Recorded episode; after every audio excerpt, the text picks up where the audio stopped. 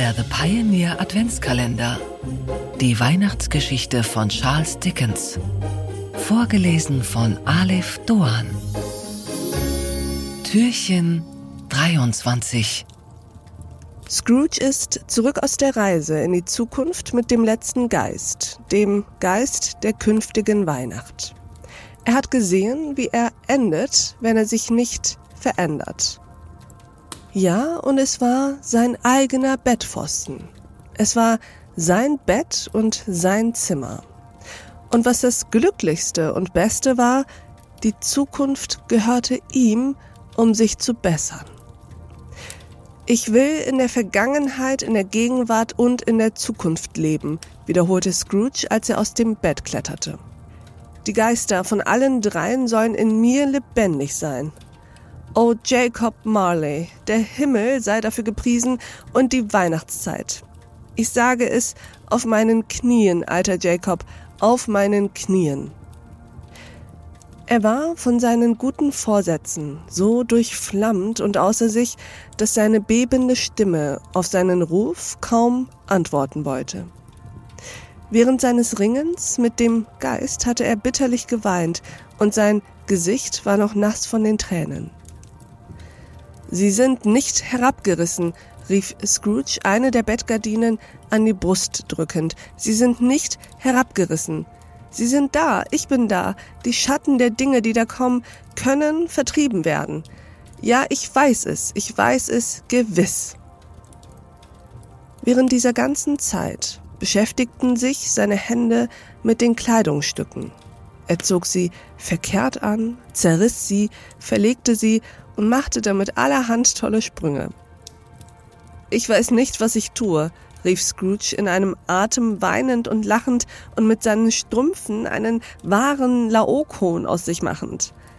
Ich bin leicht wie eine Feder, selig wie ein Engel, vergnügt wie ein Schulknabe, schwindlig wie ein Trunkener. Fröhliche Weihnachten allen Menschen, ein glückliches Neujahr der ganzen Welt.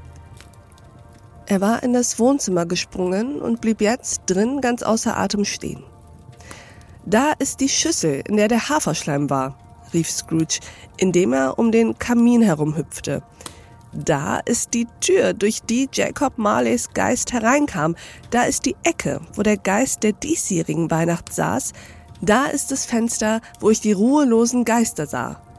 Es ist alles richtig, es ist alles wahr, es ist alles geschehen. Für einen Mann, der so lange Jahre aus der Gewohnheit war, musste man es wirklich ein vortreffliches Lachen nennen, ein herrliches Lachen. Es war der Vater einer langen, langen Reihe herrlicher Lachsalven. Ich weiß nicht, den wievielten wir heute haben, rief Scrooge. Ich weiß nicht, wie lange ich unter den Geistern gewesen bin. Ich weiß gar nichts. Ich bin wie ein neugeborenes Kind.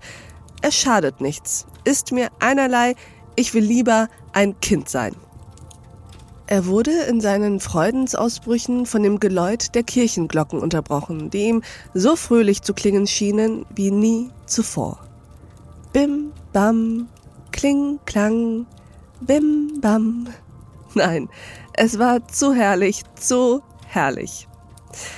Er lief zum Fenster, öffnete es und streckte den Kopf hinaus kein Nebel, ein klarer, lustig, heller, frisch froher Morgen, eine Kälte, die dem Blut einen Tanz vorpfiff, goldenes Sonnenlicht, ein himmlischer Himmel, lieblich erquickende Luft, fröhliche Glocken.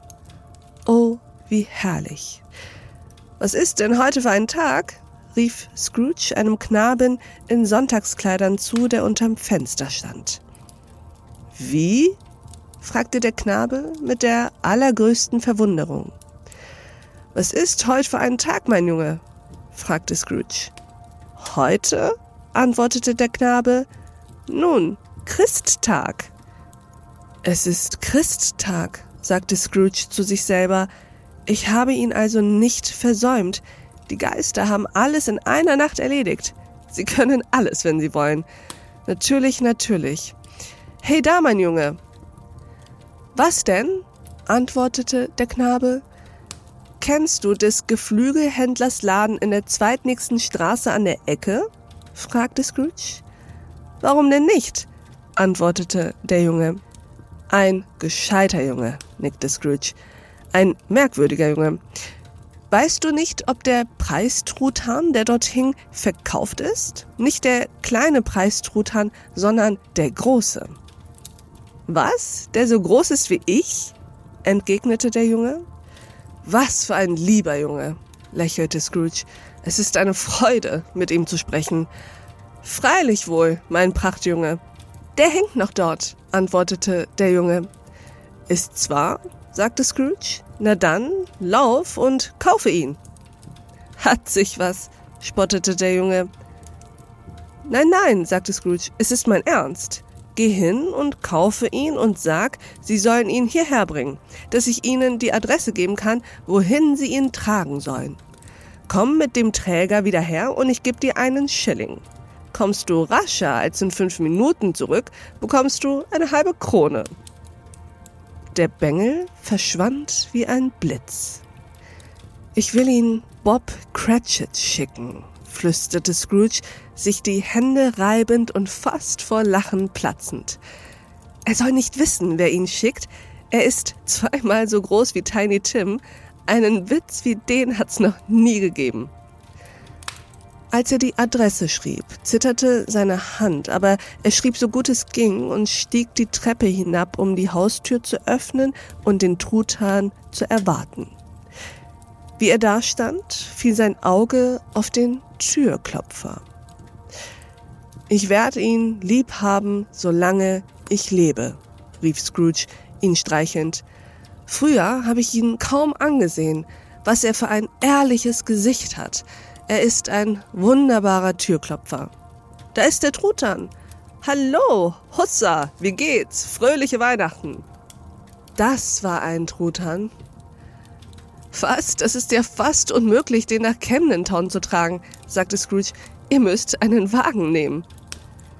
Das Lachen, mit dem er dies sagte, und das Lachen, mit dem er den Truthahn bezahlte und das Lachen, mit dem er den Wagen bezahlte und das Lachen, mit dem er dem Jungen ein Trinkgeld gab, wurde nur von dem Lachen übertroffen, mit dem er sich atemlos in seinen Stuhl niedersetzte und lachte, bis ihm die Tränen die Backen herunterliefen. Das Rasieren war keine Kleinigkeit, denn seine Hand zitterte immer noch. Aber selbst wenn er sich die Nasenspitze weggeschnitten hätte, würde er ein Stückchen Pflaster draufgeklebt und sich damit zufrieden gegeben haben. Er zog seine besten Kleider an und trat endlich auf die Straße.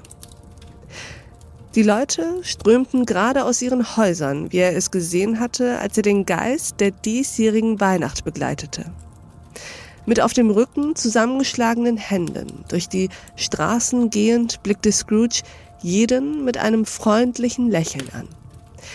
Er sah so unwiderstehlich freundlich aus, dass drei oder vier lustige Leute zu ihm sagten Guten Morgen, Sir, fröhliche Weihnachten. Scrooge sagte oft nachher, dass von allen lieblichen Klängen, die er je gehört, dieser seinem Ohr am lieblichsten geklungen hätte. Er war nicht weit gegangen, als er denselben stattlichen Herrn auf sich zukommen sah, der am Tag vorher in sein Geschäft getreten war mit den Worten Scrooge und Marley, glaube ich. Es gab ihm förmlich einen Stich ins Herz, als er dachte, wie ihn wohl der alte Herr beim Vorübergehen ansehen würde. Aber er wusste, welchen Weg er zu gehen hatte und ging ihn. Lieber Herr, rief Scrooge, schneller laufend und den alten Herrn an beiden Händen ergreifend. Wie geht es Ihnen? Ich hoffe, Sie hatten gestern einen guten Tag. Es war sehr freundlich von Ihnen. Ich wünsche Ihnen fröhliche Weihnachten, Sir. Ja, sagte Scrooge, so ist mein Name, und ich fürchte, er klingt Ihnen nicht sehr angenehm. Erlauben Sie, dass ich Sie um Verzeihung bitte, und wollen Sie die Güte haben, hier flüsterte ihm Scrooge etwas ins Ohr.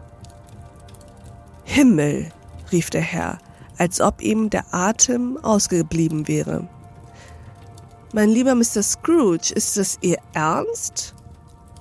Wenn es Ihnen beliebt, sagte Scrooge, keinen Penny weniger.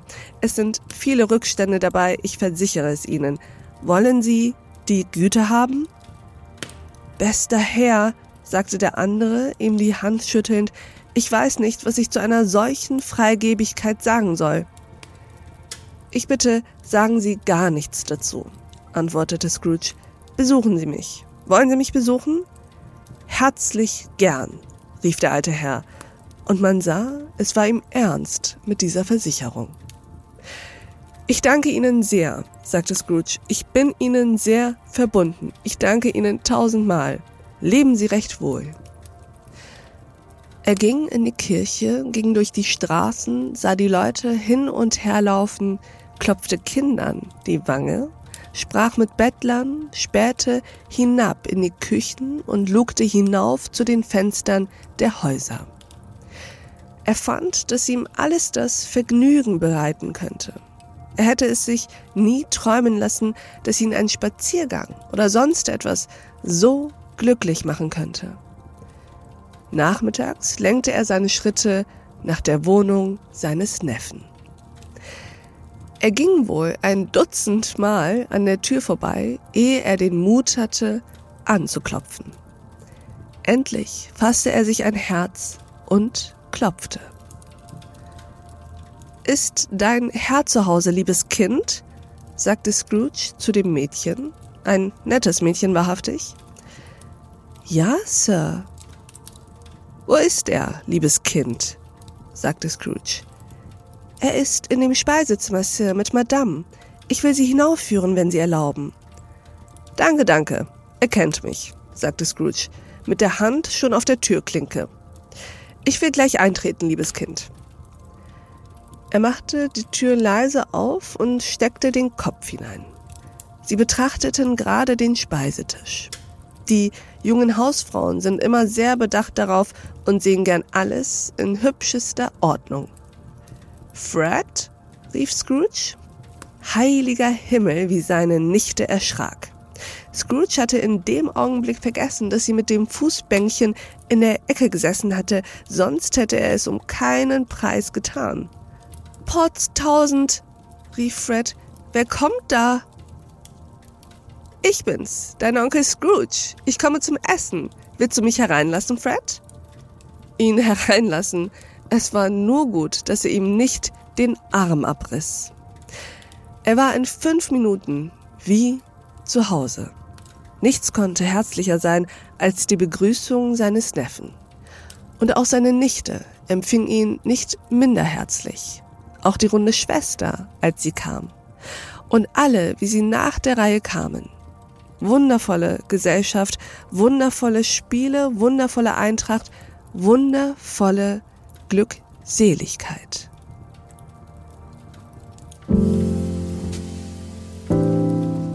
Der The Pioneer Adventskalender.